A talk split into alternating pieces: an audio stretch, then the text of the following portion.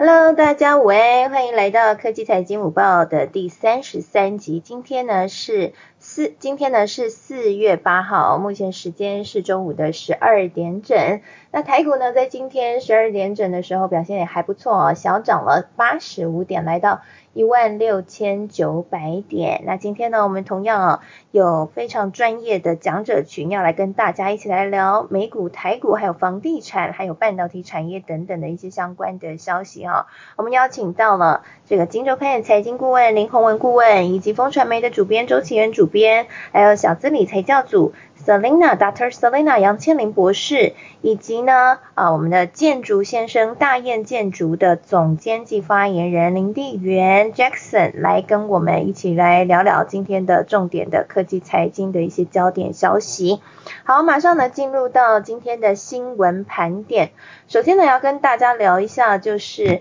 苏伊士运河在之前卡关，后来恢复通行之后，在六号的时候又传出再度卡关了。这一次的卡关呢，是一艘意大利的游轮，它卡在苏伊士运河上面动弹不得。那好险的是哈，在后来呢，目前已经恢复正常通行了。不过，我想这件事情应该也使得呃整个航运的产业开始更加的关注。苏伊士运河现在卡关的问题，以及呢，是不是会使得这个运输的航道呢？大家开始去想一些配套的措施哈，避免以后又遇到卡关的时候，会造成整个这个运送上面的啊大震荡啊，甚至影响到各国的经济。所以我想这件事情应该又再一次给大家一个提醒了哈，那大家可以关注一下。那待会我们也可以来看一下航运股目前的表现的情况。那再来呢，要跟大家来分享的一个啊消息哦，就是。其实呢，如果谈到航运股的话，可以看到，在美国现在呢，因为这个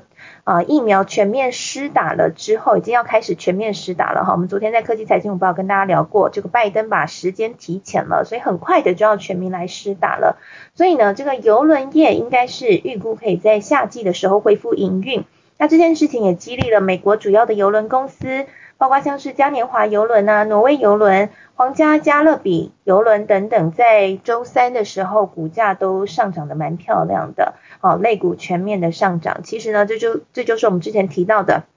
呃，这个疫情的受害股，在现在疫苗已经要开始更全面的施打之下呢，都开始有了一个不错的表现。好，那不过呢，提到这个疫情受受害股哈，我们毕竟要来聊了一下这个在同样也是很受到关注的股票，不过它应该算是受惠股吧，只是最近的这个半导体缺货，确实也让它受到了影响，就是特斯拉。特斯拉呢传出这个新款的 Model S 和 Model X 可能会延误交车数个月。啊，就是在会比较会生产会延误哈，所以使得特斯拉在昨天的时候是下跌了三个 percent 啊。那主要的原因可能还是来自于这个晶片短缺受到的冲击，使得它的生产受到蛮大的一个影响哈。那晶片短缺的现在的情况到底有多严重呢？我想我们之前在科技财经午报也多次跟大家谈了，真的很缺，缺到不行。所以台湾的半导体厂现在啊，大家也常也看到哈，很多相关的都在涨价，在这个涨价潮。那现在传出一个最新的消息是，现在市场传出晶圆部分的晶圆厂开始进行八寸晶圆厂的产能的竞标。哇，现在呢产能用竞标的哈，跟我们在那个 拍卖会来标价一样哦。好，那标到多少钱呢？居然标到了每片的八寸晶圆是高达一千美元，是比业界的牌价高出四成的天价，创下了近十年来的历史新高价。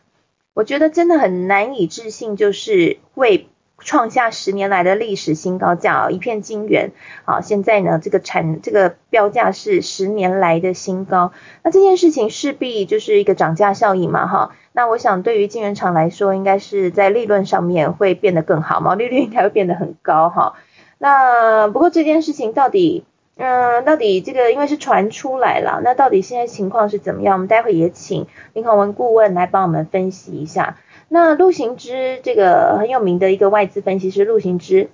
他也有在他的个人脸书上面讨论这件事情。他是认为说，这个必须要以晶圆制成的节点来讨论。那不同节点制成的八寸晶圆价格是有落差的，其实没有办法用平均价格来一概而论哈。所以他觉得这个啊，这个消息呢，其实他目前看是比较保守的。不过无论如何，这样的一个消息也反映出来，其实这个晶圆。啊，芯片芯片荒带动的整个晶片吃紧的情况，目前看起来应该还是蛮严重的哈。那对于台湾的半导体厂来说，应该是受受惠。不过对于整个全球需要这个半导体晶圆片哈，需要这个半导体晶片的厂商来说，不管是电动车啊，不管是啊其他的呃各样，我们知道这个晶片用在很多地方嘛哈，那可能都会还是一样会受到蛮大的压力的。好，所以回过头来看台湾的这些呃半导体厂，其实真表现不错哈。除了刚刚我们讲到的这个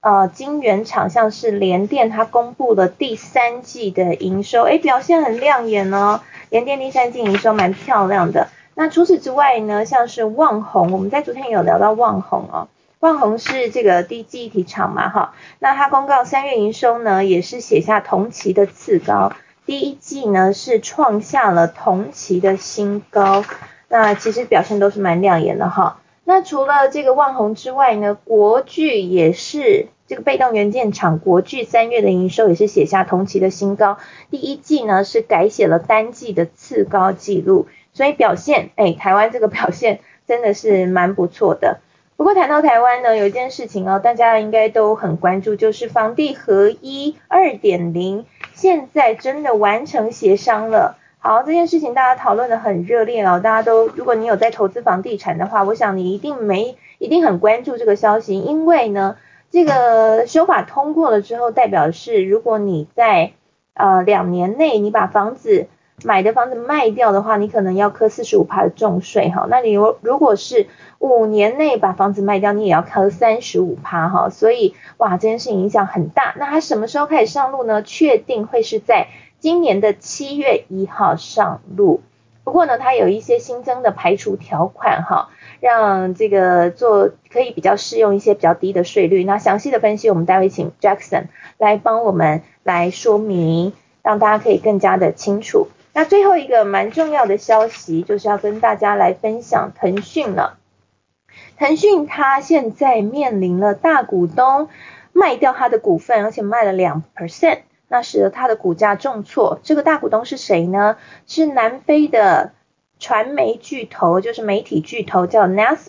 Naspers，他宣布说他把腾讯的股份啊调降了哈。那卖了卖股来套现，他大概赚了一百四十五亿美元，就是一千多亿港元。那他话讲的很漂亮了，他说这个腾讯仍然是全球最有成长性的企业之一。那未来三年不会再卖任何腾讯的股票哦。那这一次呢，已经有告知腾讯了，获得腾讯的理解了哈。那不过呢，这个腾讯的股价还是重挫了。那为什么他要卖呢？他真的只是为了要赚钱套现吗？那我们待会一起情愿呢，来帮我们好好的解析一下。好，以上就是今天的重要的新闻盘点。首先，我们先请呃金钟开的顾问洪文哥来帮我们解析一下半导体的产业的消息。好，好，主文谢谢啊。那呃这个呃也很高兴呢，我今天可以再来谈一谈哈。不过谈的题目呢，我觉得是一个老调。哦你刚刚讲说那个八寸晶圆的这种标呃标到一千美金这件事哈，那我觉得呃这个这个当然是现在目前的现象啊，哦那我觉得也代表了就是缺货缺的很很厉害嘛哦，所以客户呢这些 IC 设计的客户呢担心拿不到 wafer，所以就就愿意出高价来买哦，那呃这个事情我觉得。缺货的问题，我觉得已经不用再强调，我们已经不知道讲了多少次哦，然后也我也不知道写了多少次文章。我告诉大家，呃，这个晶圆是今年是一定缺的啦，哦，缺到年底大概都不会解决哦。那这个有很多结构性的问题，我觉得我就不要再多讲了。那我我觉得我想讲的是，呃，这个大家既然都知道，哎，很缺货嘛，哈，但是你你就会觉得很有趣的，就是说，哎，这个。最重要的就是说，你面对这种缺货，那你应该有一些些基本的观念哦是要了解的好，那呃，大家想一想啊，哈，晶圆缺货哈，到底谁受惠，啊谁受害？那很很简单，就是说，当然是做晶圆代工的人，他们可以卖比较好的价钱，所以他们一定会是获利最大的。那至于微粉缺货呢，最受应该受到影响的是什么？哦，是我相信是这个最重要就是很多的系统厂商，哦，比如说这个做笔电的啦，做做手机的啦，他们。他们因为呃，或者说网通产品的哦，终端产品的系统产品的哦，他们因为买不到 IC 哦，买不到零件哦，现在不止 IC 缺嘛哦，什么被动元件这个很多都缺，那这些人可能他没办法满足呃这个这个终端销售的需求，所以他们会比较比较惨哈。那你即使是不只是系统厂商，你 IC 设计厂商也会被涨到价。那当然，他也可以对外说哦，我们就是我们也涨价哦，我们也我们照理说其实也是受惠。可是你要知道，就是说啊，这个成本已经被拉高了哦，那你你你终端售价反应调高，这个这个一定必然的，不然你你你是没有办法把你的成本移转出去的嘛哈。所以现在就是说呃。这个因为这样的一个现象，那大家这个股市就呃一番乱涨哈。你你可以看到，就是说这个现在呃，但有一些基本面的设计公司股价还是不错哈。我我觉得呃这个这个我们也不太不需要太挑剔了哈。我记得主文你上我好像上礼拜就有就有网友问到敦泰嘛，那时候我记得敦泰问的时候才一百三，现在已经两百三了。那太夸张了。对，那那他当然他是有一点基本面哈，我们也也也说他的前两个月、三个月营收获利都很不错哈。那这个这个当然就是说，呃，你要你要去参参加这个这个 party 哈，我我想我们也不用阻止大家了哈，因为其实得这个呃赚钱是呃这个大家最基本的。呃，这个想法嘛，哈，买股票就是要赚钱，然后，但是，但是你也可以看到，就是说很多 IC 设计哈，那种，哎，不止没有赚钱，赔钱的公司，然后营收甚至哈，还有一二月营收衰退的哈，股价也乱涨一通哈。那这个我觉得大家还是要至少起码要有一些这个这个哎危机意识了，哈。那我我我也不点名谁了哈，但是我觉得。这个大家就是说，呃，应该应该呃，这个你你如果对产业有一点基本面的了解哈，你就知道不是所有的 IC 设计都很开心的哈。被涨价被涨价的人呢，诶，他还是他还是会有一些些这个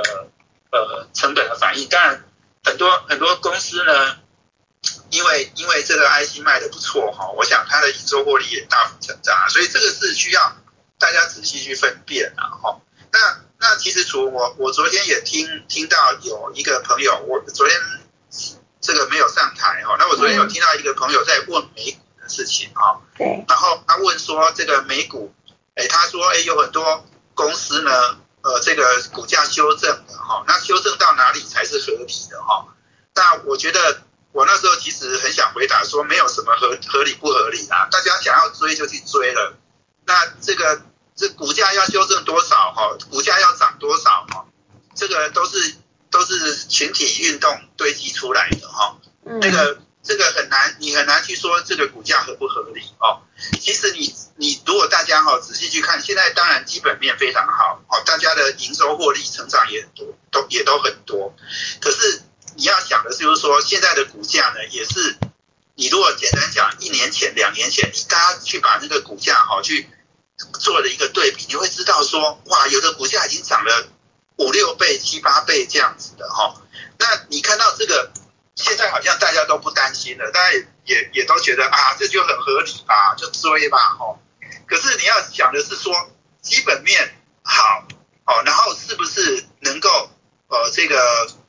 呃这个承受这样子的一个呃股价的一个一个一个上涨哦，就说。大家，大家心里面至少要有一把简单的尺哦，去衡量啊。嗯。哦，那那这个这个，也许你你可以趁这个机会哈，呃，赚到一点钱哈。但是这个我不知道哈，我觉得越是呃这个好到好到这个令人意外的一个市场哦。那过之后他的回档、他的修正哦，也会令人意外、令人惊讶。嗯，所以这个这个也许不不过我不知道，然后不知道会不会蹲泰哦，讲完之后再下个礼拜再来看就三百块。所以这个我我我不知道股价哪何哪里才是合理哦，所以这个这个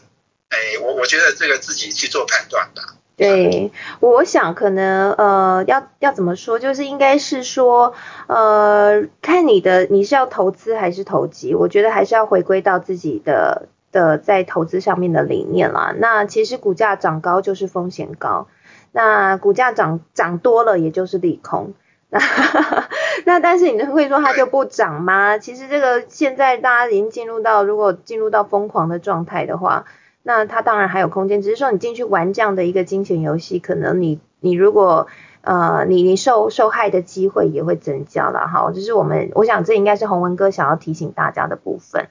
那洪文哥我想要。我想要追问一个问题啊，就是像刚刚有提到啊，这个晶圆代购呃晶圆片涨价的这个部分啊，涨的真的是来到天价了。哎，可是我发现 IC 设计现在涨的比晶圆代工产业这些类股还涨得还更多哎。可是其实就像你刚刚讲的，对于 IC 设计来说，它应该是成本垫高啦。那为什么它还涨得比晶圆代工的这些厂商涨得还更多呢？好，我我想这当然有很多因素嘛，哈，过去 IC 设计是最会标的股票了，那 IC 设计为什么容易标？哈，因为它第一个它股本通常都没有这些晶圆代工厂大嘛，哦，它股本小，所以它很容易拉抬，哦，那那我觉得这个呃，不管是投信法人哈，或业内资金哦，大家其实都会很喜欢做 IC 设计啦，因为因为这个呃筹码少，它就好拉嘛，哦，那那另外。呃，这个这个题材也会多哈，那那所以其实没错，其实楚文刚刚讲的就是我有一点想要表达的哦，就是说，呃，台积电、联电哈，其实是他们是受惠最多的哦，立积电啊，做做这些晶圆代工的厂，他们是受惠最多的哦。那那事实上大家看到就是说，哎，这段时间，哎，台积电就停在那里嘛哦，那台积电这个这个。这个大牛股在那里停住了哈，然后所所有的群魔就乱了，哈，这个这个呃资金就涌到那一边去了，好，那我觉得这个现象是每次都是这样哦，这台积电不涨了哈，哎你看哦这个哎每天哦我我我现在都不知道怎么算的哈，每天看到那个红彤彤的一片，然后涨停的大概至少五十家到到八十家哈，每天都这样哦。那那你你，然后这中间有很多都是 IC 设计，当然也有很多是这个其他产业的，然后现在连传传统产业都这个中钢啊、台泥啊，哇，大家都都一起来了哈。那这个我我觉得这个这个就是很可能就是我觉得呃，哎，我不我也不敢说这个是不是 Party 要到最后的阶段，但是但是你可以看到就是说，哎，这样子的一个现象哈。它也许在持续一段时间，但是它终究有一天呢，要要改变的。哦，那那呃，但是我我觉得现在这样讲哈，我我我觉得我下礼拜一定又会被打脸的。黄哥是比较比较保守一点了，就入在看这一波，你觉得资金行情比较重？要有一点危机意识啊，哦，这个这个是可能是我我想要强调的重点啊，但是。但是我们不是叫你卖股票哈，你不要你你们不要说哦，到时候说哦都是你讲的哦，所以我怎样怎样，我我不做这种投资决策的建议啦。嗯，OK，只是我们从就是基本面来观察的话，会感受到说，呃，现在有一些其实有蛮蛮大部分的股票现在可能已经涨得脱离基本面了哈。我想刚刚有讲到像是钢铁啊或者是船产的股票，我们之前在科技财经五报也有聊过，有资金轮动的效应，当然也有这个。呃，我们说通膨概念股的效应哈，所以他们可能还有一些基本面的支撑。那不过你如果再去看一些股票，那像我们刚刚讲的有一些 IC 设计的小股，它可能已经涨到已经飞天了。那那它其中会不会是被炒作的部分？那这个部分就是留给大家去好好的思考。我们其实在这里只是想要提醒大家，就是。呃，现在的这样的一波热潮，虽然大家都很开心，但是我们还是要呃把擦亮我们的双眼哈，然后去挑选真的在基本面上面很稳固的股票是比较安全的一个做法。如果你认同的是我们的理念，就是我们是在投资，那那我想，如果你是一个把自己定位为一个投资人的话，哈，不是进进去赌场玩的话，那我想这个部分的话，可以去思考一下哈。这个我们其实这里面的大部分都是价值选股的信仰者啦，所以这是我们给的建议，但不代表这就绝是绝对。不过这是我们给大家的一个建议。好，谢谢谢谢洪文哥的分享。那接下来我们请。奇缘周风传媒的主编奇缘，是不是可以跟我们聊一下那个腾讯？它现在被大股东卖股了，话讲的很好听，实情呢 到底是怎么一回事？嗨，Hello，大家好。呃，首先我想要跟大家分享一个我个人就是蛮遵遵行的一个理念，就是嗯，永远要看大股东实际上做了什么，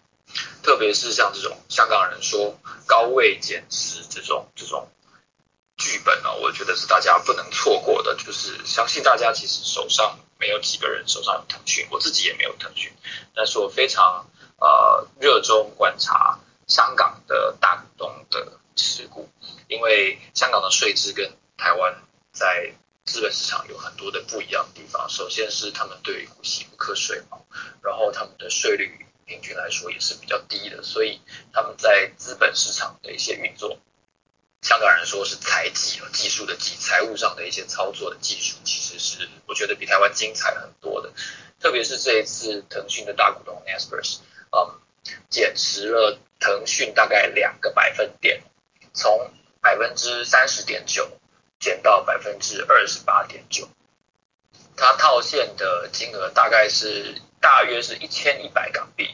所以你看，腾讯是一家非常巨大的公司，它减码了两个百分点。哦，换来的现金是大约大约四千亿新台币，所以它一个百分点就是四百亿新台币的市值，所以你可以估算一下腾讯这家公司的规模大概有多大，那也能够了解哦，腾讯目前在中国数位经济上面扮演的是一个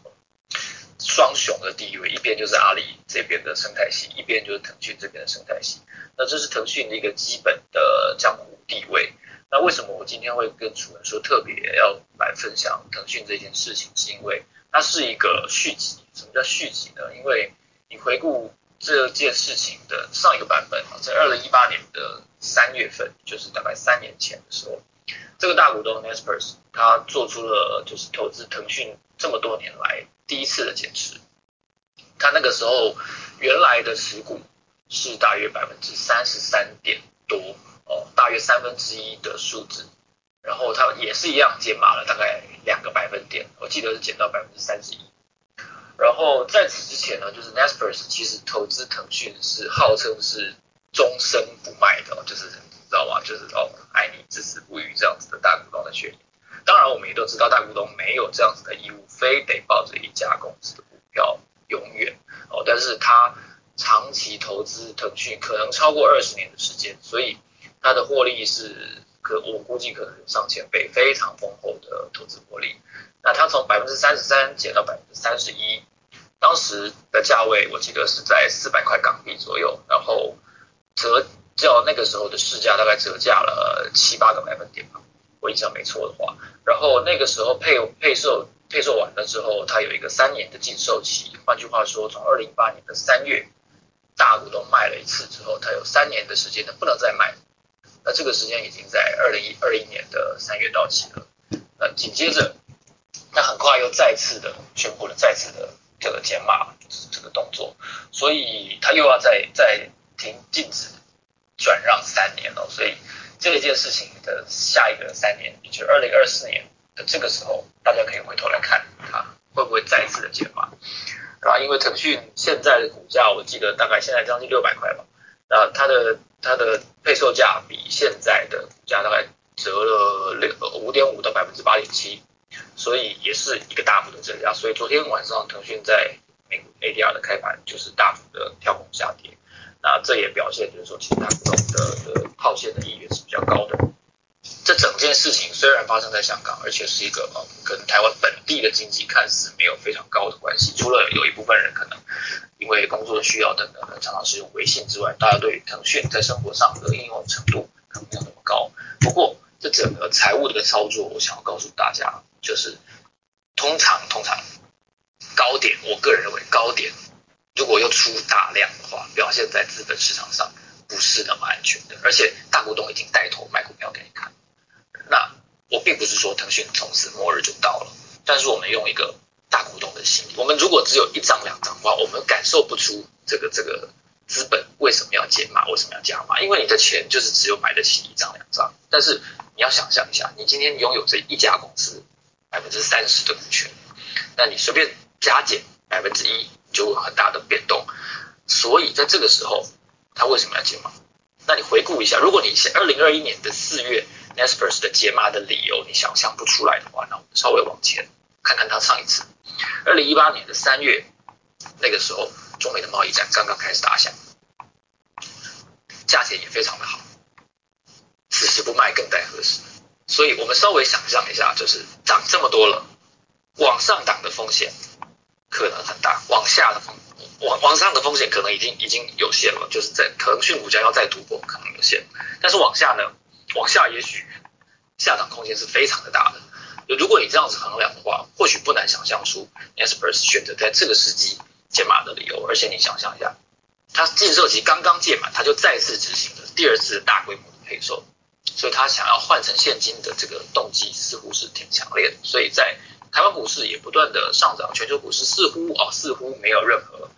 下跌的理由或者是是风险的时候，大股东率先用。股票换成现金，那这个时候你还需不需要把现金换成股票？这两者之间的权衡，我觉得很值得大家思考一下。我不是鼓励大家买股票，我也不是鼓励大家去买股票，但是我们可以稍微思考一下，如果你是一个超级大股东，你选择在这个时候减码，那理由可能是什么？所以这个事情我先跟大家分享一下这个投资的动机，谢谢。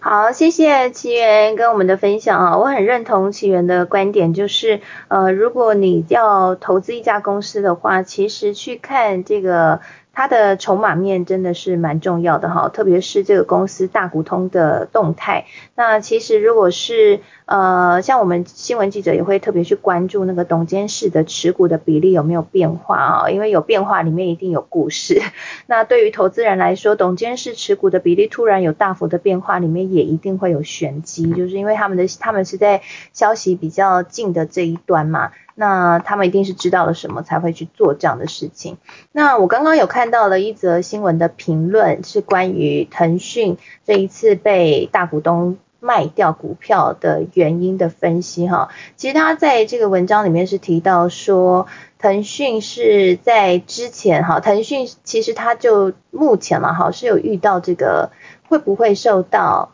中国这边监管的风险，那主要就是因为在中国其实有加强对于青少年沉迷打游戏的监管。那在二零一八年的时候，其实腾讯的网络的游戏业务就有遇到这样的一个打击，所以这一次 Naspers 他为他再度的卖股票，其实不是他第一次卖股了，是他的第二次减持卖股。那上一次是在二零一八年，那这一次卖股是不是也是？在担心这样的一个监管收紧监管大趋势上，对于腾讯业务的压力，我觉得应该也是一个蛮值得观察的。不过腾腾讯应该算是在整个游戏类股里面非常非常龙头的股票。我想这件事情是不是也会对科技股接下来造成压力？七元你觉得呢？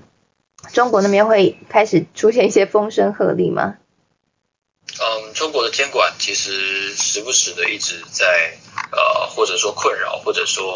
笼罩着这个整个业界的阴影哦。因为我记得应该是二零一九年初吧，还原这个游戏不是在在游戏业界也引发了一些风波嘛，所以他们的的监管并不是，我认为不是针对特定的厂商。当然，腾讯、阿里这个这个规模是随时都在被监控的当然的行列，但是他们的这个 compliance 我觉得不是。因应任何一家特定的厂商，它是随时的，就是随时随刻都在进行的一件进行时，所以它可能是，也许是针对腾讯，但我认为它是一个面向所有厂商的一个监管机制。嗯嗯嗯，是，我想刚刚起源讲的很有很有道理哦。就是其实这一样的一个监管，就是不是针对腾讯啊，不过它也是一个未来的趋势。我刚刚有看到一篇新闻，有提到说，其实像阿里巴巴和腾讯现在在面临这样的一个呃监管的压力，然后包括还有紧张的中美关系的话，那除了像之前啊奇源讲的，可能他们会更更考虑这个香港这边的市场。之外呢，他们现在也很积极在新加坡扩展业务哦。我想他们真的很需要找到一个呃新的出口，因为现在如果中国当地，然后还有美国都对他们来说会有一些压力的话，我想接下来我们应该观察这些大的科技巨头的动向，你也可以感受到国际政治的变化哈。我们应该会持续来帮大家来做 follow。谢谢奇源。那接下来我们请小资理财教主。杨千林博士来跟我们分析一下今天台股盘面的一些焦点。好，各位各位听众，大家晚安。啊，今天呢，其实台股创了一个新高，最高有破一万六千九这样子。那其实 K 线有机会的话，就是连四红。那我今天其实刚刚大家都讲台积电、红海直升是今天休息，那反而是大力光跟中小型接棒。那第大力光今天有法说会，所以其实大家也期待说会有一些好消息。那我先快速讲一下，盘面上其实涨停的家数其实蛮多的，就是超过三十家，上柜有二十家，所以今天台股的表现其实非常非常好。那在个别的族群来讲，我今天特别要讲两个族群，第一个是钢铁股今天表现非常非常的亮眼这样子。那特别是比如说中红，它二月它的 EPS 有零点四五，其实它。二月赚的钱跟它第去年第四季零点五三几乎是差不多，所以一个月赚一季，那所以今天它就是几乎是基本涨停这样子。那呃，大家要知道，其实钢铁股会涨，其实任何的东西涨价，呃，股价涨会有表现。其实它后面都有一些利多的原因来支撑。那其实最近的钢铁股，其实它是有三个利多来支撑的。第一个是欧美的那个热价热价的那个钢价，它其实是持续的往上攀升的。然后再来是四月十号，呃，大陆要调调降低钢材的出口的一个税，从十三趴降到九趴。那这个当然是对于所有的钢铁厂商是一个很大的力度，因为呃等于是你你你赚的税少了，你你赚的钱就会比较多这样子。那当然第三个就是美国基础建设的那个三兆，所以其实让钢铁股最近的表现其实是非常非常的强势。那我觉得其实所有的股股其实健康的股市是轮动的。那台积电适度的去台积电。休息，然后红海前一阵子表现非常非常亮眼，那红海最近在休息，那其实其实就是轮动，就就是意思就是说，哎，其实呃，比如说大型的全职股休息的时候，它会让资金出来，然后然后有机会让一些船产呃或是一些中小型的股有一些呃活跃的表现这样子，那我觉得这个也都是适当的这样子。那刚刚那个呃。我还要再分析分享一个部分是，今天盘面很强势的，除了联电之外呢，其实就是呃环球金今天也是非常非常的亮眼。那环球金其实它在呃昨天它公布的一个呃三月的那个营收，呃它其实是第一季它的营收来到一百四十八点零五亿，那也是两年来季度新高这样子，那几乎是比之前成长大概七十百分之七十这样子。所以其实呃，那呃就是环球金它的那个徐秀兰总董事长也也也说了，就是说今年接单非常非常的满，然后价格其实也是非常非常好，不管是十二寸、八寸、六寸，其实它都回到了一个呃价格涨价的一个循环。那加上环球金它在呃最近它其实有并了德国视窗，所以大家就会有个想象空间，就是说呃环球金。呃，有机会成为全世界三前三大的一个细晶圆厂，那这个 meaning 是什么呢？因为我前一阵子有机会跟就是这个相关的高层有一个吃饭，然后他大概跟我讲一下，就是他们整个产业的布局，就是因为其实大家知道细晶圆，其实它的呃前两大都是日本的厂商，但是环球金定了之后呢，它有机会呢可以超越，就是呃就是产能。跟价格，它其实有机会去跟这两个厂商去 PK 的，所以为什么其实环球金近期的走势其实是非常的亮眼，其实就是在于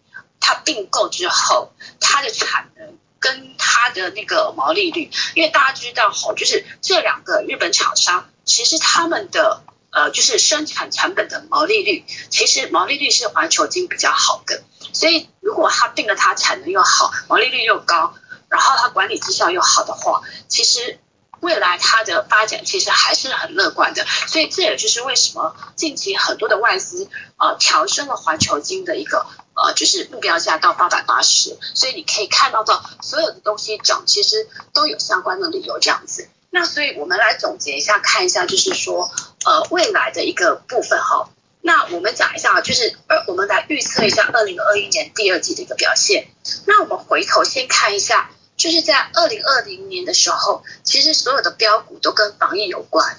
那所以二零二一年的第一季的标股，其实它是都主要是在呃新贵当中，或是上市贵中以 IC 设计。所以刚刚红和顾问讲的，就是 IC 设计有各种各种各种的呃奇奇怪怪的股票都跟着一起涨这样子。那但是其实我觉得到呃第二季的时候，它其实会回到一个有业绩、有趋势的一个个股为首。也就是说，之前乱涨一通的，它其实会呃等到季报出来的时候，它会被检视说，哎，它是不是只有题材，或它只有一个梦想，它并没有实质的业绩去支撑。所以其实未来的第二季，呃，其实市场其实如果它有业绩、有获利。那这个产业趋势是往上的，其实它将它当然股价就会有非常好的表现，所以我们可以来看一下，如果二零二一年主要的产业趋势大家都知道，包含电动车、智驾或是半导体、封测半导体、五 G 这个呃 AR、VR 或是 Mini LED 或是储能或是呃货柜航运，甚至是新药，这个可能都是市场永远存在的一些主流，所以我觉得二零二一年的第二季其实。一一样就是说，如果三月表表现亮眼的公司，然后未来它的公司的呃，就是这个呃获利前景是很好的，然后这个产业前景不管是缺货啊，呃或是涨价这些题材有这些利基题材的，那当然它的未来在第二季也会有非常非常好的一个乐观的表现。然后这这边提醒大家，因为呢，其实在这个。五六呃六七月的时候，就是台股一个呃就是一个除权息的旺季，所以同步的大家也可以去看一下，就是说有没有一些是呃就是呃去年获利很好，今年获利第一季获利也是往上成长的，然后呢它是有一个高配息的一个呃就是这样子的一个股票，那当当然你就可以去轮动布局，像现在如果。比如说红海在休息的时候，或者是台积电在休息的时候，也许你可以适度的等到当它回档到一个适度的一个价格的时候，你可以逢低去布局。你不一定要跟大家去抢热门股，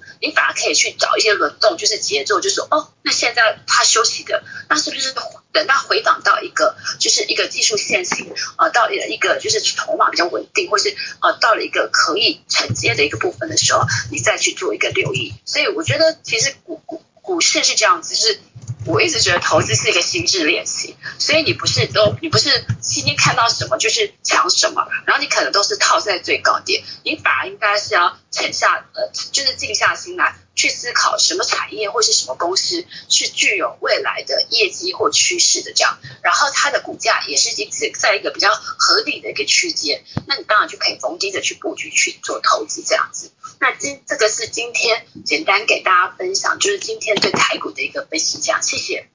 谢谢 Selina 带给我们的分析。好，我很认同 Selina 刚刚讲的一个观点哦，就是呃追热门股的话，我想可能很多人都喜欢。不过呢，如果呃你怕会买在高点的话，其实也可以跟这个去做一些适度的反向操作哈，就是人多的地方我不一定要去，那去去做一些去去先去布局一些这个价值被低估的股票。我想虽然呃短期上面可能报酬率不一定很好看，可是长期的话赢的几率。也蛮高的，我觉得这是一种投资策略啦，给大家参考。那刚刚 Selina 有提到环球金，那环球金呃，他有提到说，其实如果你去看这个相关的新闻，环球金的三月营收是创新高，那其实外外资也都蛮看好的。那我想要请呃半导体的专家洪文哥，是不是可以帮我们补充说明一下环球金？呃，像这样的细晶圆大厂，它为什么现在又突然这么受到瞩目？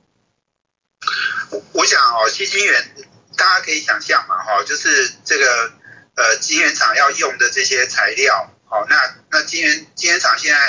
呃很快速在扩充哈，那我想都需要这个，这个是呃供货会紧哦，这个是一定的啦。好，那我想环球金的状况是呃不只是有这种大的因素哈，就是呃市场供不应求的因素之外哈，我觉得环球金当然还有一个很重要就是说它是有透过并购哦在扩充嘛哈，那所以呃这个呃呃呃它并这个德国这个市创，这个当然我我是我是还没有查到哈，就是说它接下来是什么时候会把这个营收会合并进来哦，但是。你可以，你可以想象的，就是说之后，呃，这个因为它是并购市创是超过，好像是我记得是六十几 percent 哈，所以这个七十七十 percent 对，OK，有七十，如果是七十 percent 的话，那那一定是要合并报表嘛，哦，所以这个接下来它如果开始合并进来，它的它的营收又又会有一个很大的成长，哦，但是我我也还是要提醒一下，就是说西金元。当然也有涨价，但是它的涨价的幅度哈是比较低的。哦，因为这个这个行业过去是一个比较稳定的行业啦。哦，那它的竞争对手在日本嘛哦，那这个日本的公司他们也是比较呃比较没有去做这些呃比较大的改变的哦，就是对价格似乎看起来也是比较是谨慎的哈。那那当然呃，我觉得重点就是说环球金它呃。处在一个呃算是呃顺风车的的一个阶段，好，那第一个当然就是说它以它的经营能力哦来取胜，哦，我想环球金这几年透过并购真的是诶成长扩充的速度非常的快啦，哦，而且就是说呃它还有一个优势就是说它在呃各国哈，不管是美国，不管是欧洲，诶亚洲哈等都有日本哈，它都它都有生产据点，那。那这个看起来，它在那个呃地缘政治的一个呃这个压力下面哈，然后它有比较多元分散的一个点哈，这个对它未来发展也会比较呃好的哦。但是我我觉得重点还是说，呃这个徐秀兰董事长的经营能力相当的强哦。那这个这个我觉得是呃台湾企业真正最成功的都是这种哦，你要靠。这个有很强的 CEO 的领导哦，那我觉得这件事情，呃，包括之前的卢明光董事长，现在跑去改造大同哦，这个人的能量就是很很惊人哦，他们的他们也被人家尊重，然后也做得很好哦，所以他的能力、他的 credit 都很好，那我觉得这个是一个重点。好，那那个主文要不要我也另外讲一下 Intel 好不好？因为你问我 Intel。在台增财的事情哈，那那 Intel 在台湾呃增这个跟晶圆代工相关的人手哈，当然除了一个当然就是说很多很多他接下来呃上次那个 Jessica 讲到的哈，他会在台湾下单嘛哈，就是因为他自己的制程技术有一些没有这么好哈，那他当然会在台积电联电会会做更多的紧密的合作。那另一个，我觉得当然也是因为他现在也要进军晶圆代工，所以他在台湾招募好手哈，基本上有一点是，诶，你你想嘛哈，这个他要跟台积电干上干上了哈，他当然要在台湾哦招募好手哦，然后这个有宣誓的意味了哦，那呃这个在这个呃全世界晶圆代工最关键的市场里面哈，那他去他去做这样的一个布局哈，去挖这样的好手哈。一一方面是他真的需要好手，另一方面当然就是呃这个有跟台积电、联电呃较劲的味道哦。那那这件事情我觉得诶大家也可以接下来再继续观察这样子。嗯，好，谢谢洪文哥的补充说明。那我们现在台上呢还有两位，我想也应该都是会针对这个半导体产业来做回复的哈。一个是洛伊食品，一个是啊 Warren 是半导体业内人士。那我有你们刚好你们都有举手，那我有请你们上台。那待会的话，我们可能会回头再来聊这个消息，因为我们要先请这个大雁建筑的总监 Jackson 来跟我们谈一下，哎，补充一下说明这个房地合一现在七月一号要上路了，我们要准备什么呢？还有它的那个不呃就是豁免的条款有哪些？是不是有一些跟我们之前讨论有哪些变动的部分？好，楚文你好，那。各位那个 speaker，台上 speaker，大家好，还有大家听众，我是大爱建筑的那个也是建筑先生 Jackson。那之前有在聊，上前上礼拜跟上礼拜一直有在聊房地合一税哦。那他终于昨天四月七号，那个在立法院的财政委员他们完成的那个所谓的朝野协商了，他们准备要送那个立法院，那应该很快三读就会通过了。因为现在立法院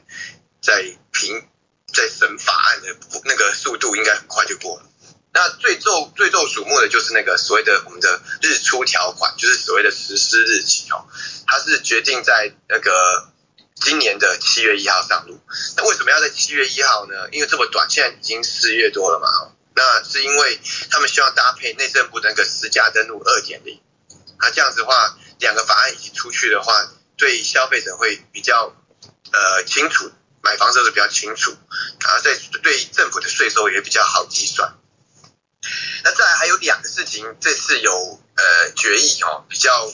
因为他们常常会怕有错杀条款啊，就是会错杀一些无辜的人，因为他们是要打炒房，不是要打房嘛，哦，那排除的条款这次有针对个人或盈利事业参与所谓的都跟或者是围绕，那我们知道那种所谓的个人或是呃法人，他有买一些土地嘛，那他如果要或者买一个房子啊，啊，他要他要都跟这些，公司都跟围绕的话，他通常不是就是会呃所谓的呃都跟后他回房嘛，就是说他会配回房子，好，或配回土地，好，因为房子要配土地的。那如果这样的状况，你在五年内也要课二十趴的税，那其实会减少很多这些拥有老房子的的这些呃房屋主的都跟或围绕的意愿。那当然，这就会对整个居住争议产生一些影响了哦。所以他们就是为了要让这件事情不要呃伤及这些无辜哦，所以他们就适用，大家如果在五年内第一次转移登记的话呢，一样是适用二十趴，而不是适用四十四十五趴或三十五趴。那再来还有一个错杀条款是银行啊，哦对，因为银行金融业其实对。呃，一个国家也是算是龙头产业之一啊，哈，那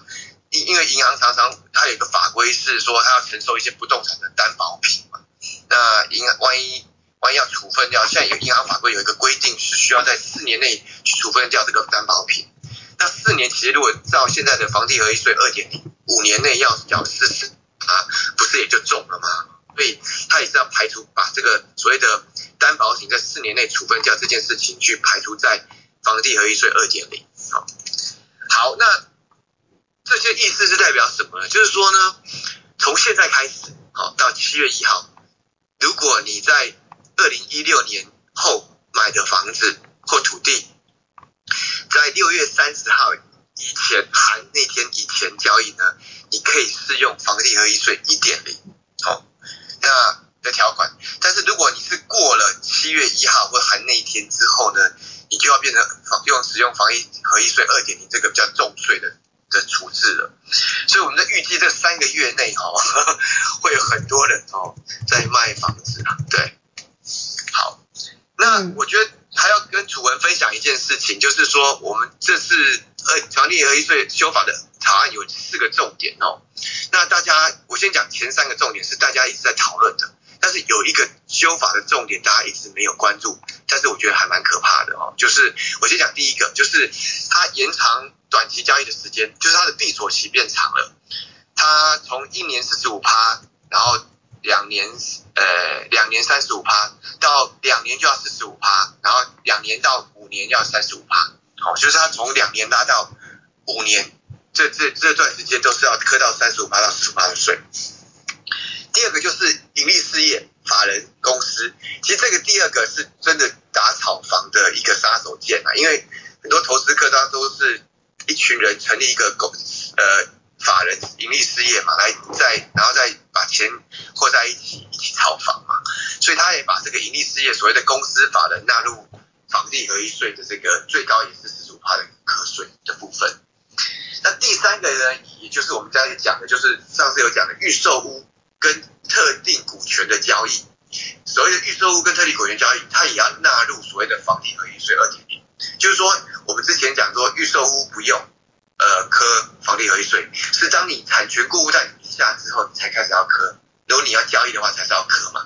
那这是他把预售屋当做你有这个房子的权利，而不是虽然你没有那个房子的权状所有权，因为房子还没盖出来，但是他把你当做你这个买预售屋的这个合约，也算是一种特定股权，所以它也是适用房地合一税二点零。那最后就是我要讲这个很可怕的事情。那这一次昨天朝野他有修正一件事，就是房地合一的成本计算里面有一个，除了你的呃，所以你的那个叫什么呃，你的成本哦，或是你的费用以外呢，它之前是可以扣所谓的叫做土地涨价总数额。那这次他把修正说，这个未来呢，你是不可以去扣掉这个土地涨价总数额了。好，为什么呢？我来说明一下哈。假设你呃，假设你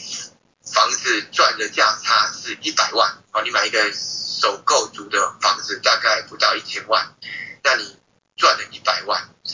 那你扣掉你的一些费用啊，包括一些呃契税、印花税呀、规费、代书费呀，还有一些修缮费用啊，然后还有一些成本，就是说广告费跟中介费等等的，哦。那你扣掉这些钱之后，还要可以再扣一个东西，叫做土地涨价总数额。什么叫土地涨价总数额呢？就是你购入的土地的价值的时候，那是土地是价值一百万，那你售出的时候是一百八十万，那这期间涨的这个八十万的这个所谓的总数额，你是可以当做成本扣掉的哦。所以这样的话，很多房子基本上哦，如果在那种你买的是从化区，土地最最近这几年突然翻涨了很多。基本上你是缴不到房地合一税的，好，那但是这一次我看政府很聪明，他看到这个这个重点哦，他达到一个重点，他就把这个所谓的成本，把的土地涨价总额是把它减除这个规定的，所以就让所谓投资客就没有办法去避免这个房地合一税了。是，哦，所以所以换句话说，如果以后买从化区。然后土地增值的话，反正整个这个些钱通通都要通通列入到那个税里面去做考量，通通都会课税就对了吗？对，就是之前有一个可以减免的这个减免的费用呢，现在都取消了，都取消了，对，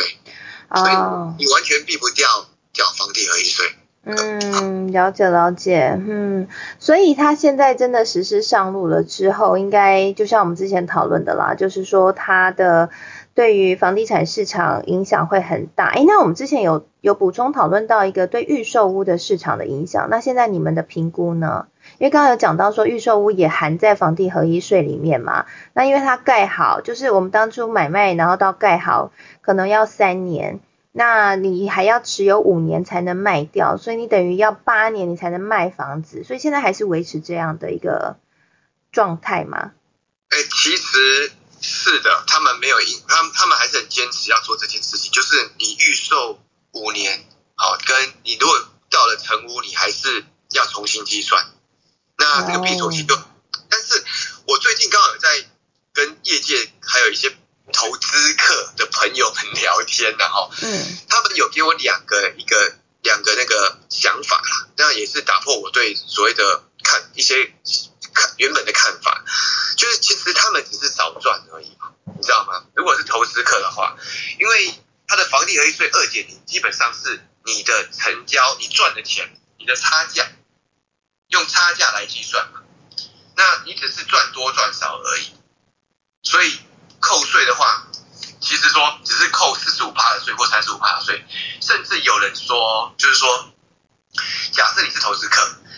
那我在预售的时候，我过了两年之后，我是不是就开始算三十五趴？嗯。那成屋的时候，大概一个假设你盖三年的话，我是不是就在呃两年之后就拿出来卖？我只要扣三十五趴。但是如果我不卖的话，我拿到我换到了，我一直拿。一直留房子留到新城屋过户到名下，那要重新计算的。那那时候等于是我要刻到四十五趴更多，嗯，所以他对等于是说，这就让投资客呃缴税而已啦。应该是我觉得这整套剧本呐，哦，我的个人感觉啦。当然这里应该有些政府官员，我也不想得罪政府官员啊，就是说，我觉得这个整套剧本其实打房哦。它可以抑制，但它不可能根绝。那实力比较高的，然后或是比较有系统的这些投资客，他们还是不怕，因为他们只是少赚。那那当然会抑制那些所谓的菜篮族或是一些小资族，好去去投资，因为它有一个选择性信用贷款的的问题嘛。第三户它只有给你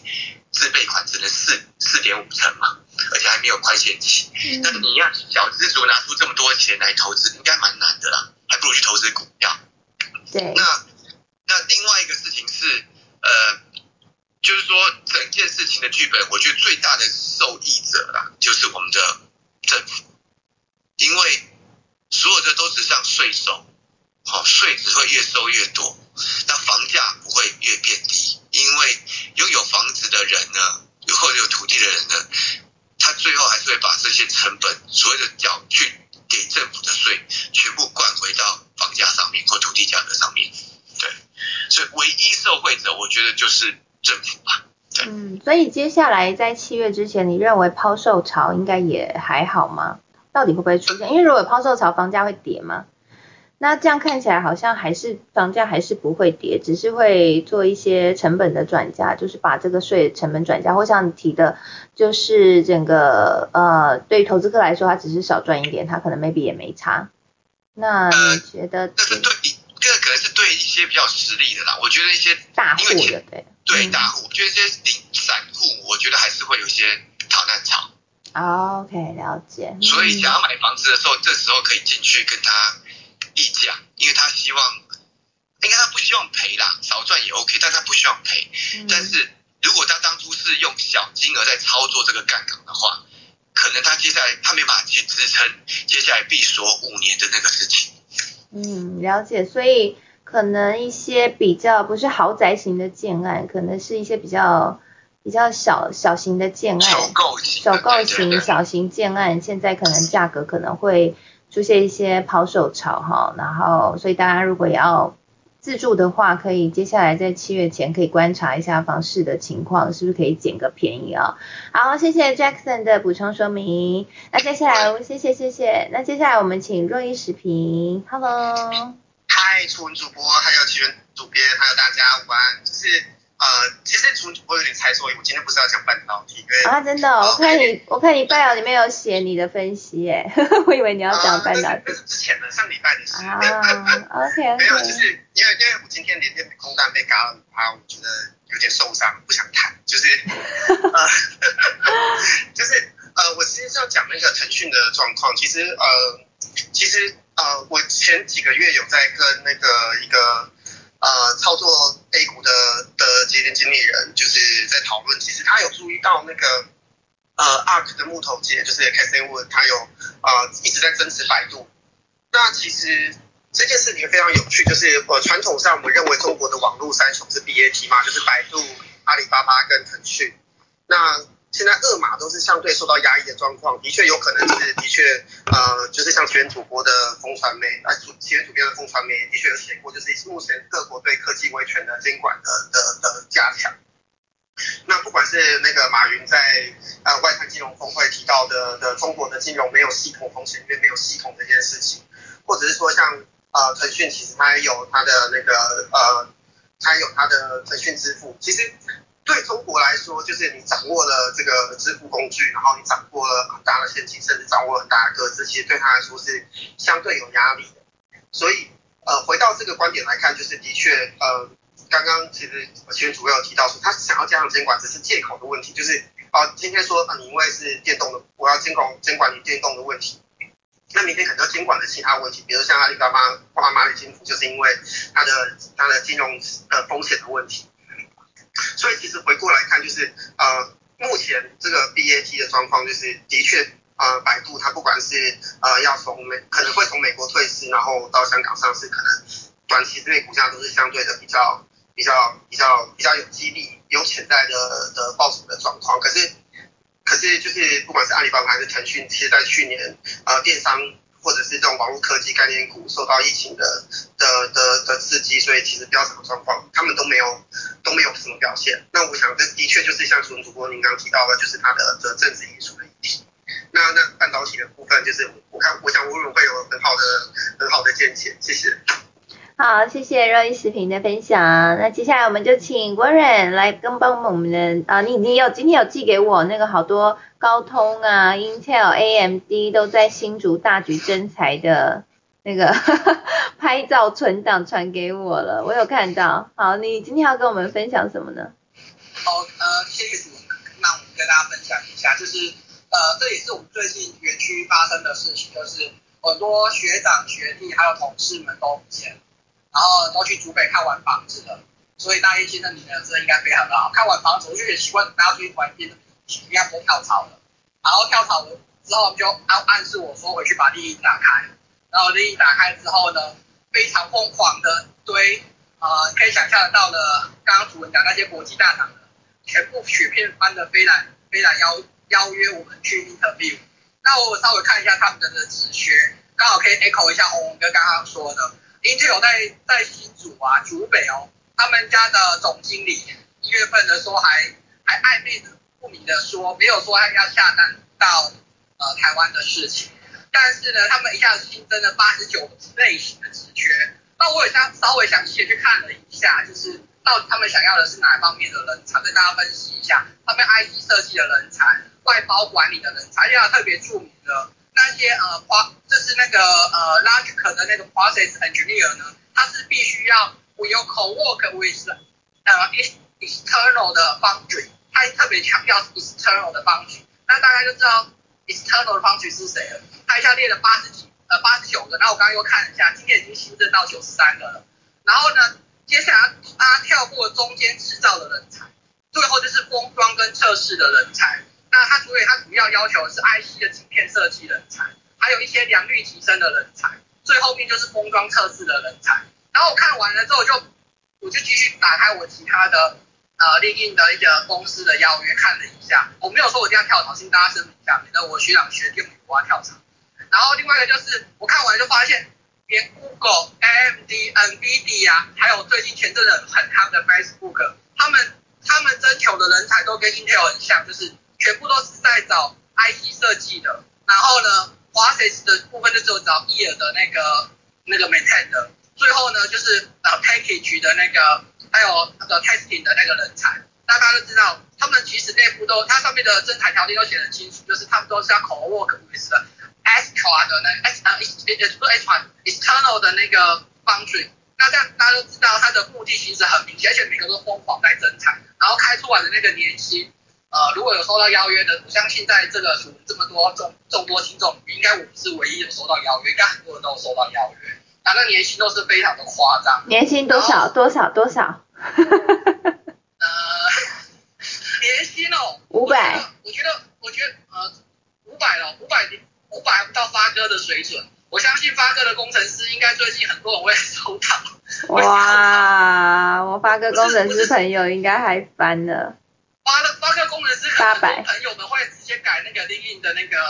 的那个公司的 location，然后看到那个那个还蛮蛮宽的。如果大家有兴趣，其实可以回去把 link 打开，然后你就会收到雪片。然后另外一个更重要的是，我我再详细看了一下 Intel 的部分，他们家的总裁不但亲自出面发邀请函在他们一个人的 link 上面，更重要的是有人就留言说。他怎么可以只有台湾 local 限定？我是国呃我是国国的可以吗？然后就跟他他就亲自回复说，呃我们这个呢只有台湾 local 限定，除非你要来台湾定居，就是回复了蛮多。啊他们家在台湾分公司的总经理亲自回复哦，那我就想说，哇你是需需求呃需财恐急，然后要急着下单吗？不然你为什么要急着要找这么多外包管理啊，然后艺人的管理的，就是产良率的管理的，还有那个 IC 设计啊后段。封装测试的人，那你中间制成就是所谓的那些呃一般的产线工程师，他没有开缺哦，他完全没有开缺。说有一些有一些工产线工程师就哀嚎说，为什么没有我们？这样子大家应该就听得很明显，就是因为他需要的不是，他需要的是可以帮他快速把晶片生出来跟 MVP 的。好，跟大家分享到这些。啊，如果有大家有兴趣的话，可以去看一下利益。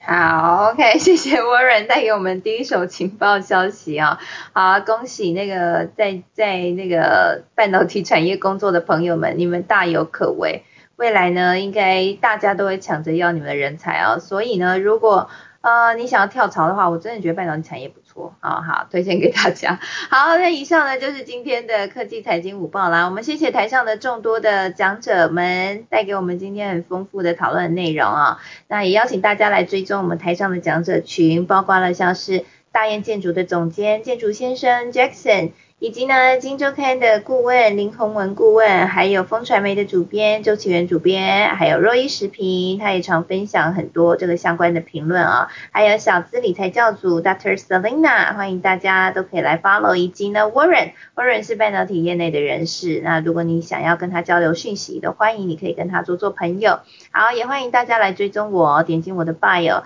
如果你有任何对于节目的建议，或者是你想要讨论主主题的话，在 bio 里面。有 IG 的连接，你可以点进 IG，然后私信给我哈，那我这边就会很快的看到了。那谢谢大家。那如果你今天呢有呃记笔记的话，我们有一些朋友哈，就很厉害，很会记笔记，欢迎你可以 take 我的 IG 的账号，那你发出来发现动 take 我 IG 账号，我就可以转发给大家了。谢谢大家参与今天的科技财经午报，那也欢迎大家可以上 Spotify 和 First Story 上面可以听我们科技午财经午报的音频。那谢谢大家喽，那也跟大家预告一下哈，今天下午的科技领航家我们就没有来录制了哈，因为啊一些因素，所以昨天本来跟大家预告说我们会在 Clubhouse 上面来录制，但是就先暂停了，那就在这边跟大家说声抱歉了。好，那明天同一时间十二点整，欢迎大家一起加入科技财经午报。我是楚文，我们明天见喽，拜拜，谢谢大家，谢谢大家，谢谢楚文，谢谢啦，拜拜，拜拜，吃饭喽，谢谢谢谢，拜拜拜拜，明天再来玩喽，拜。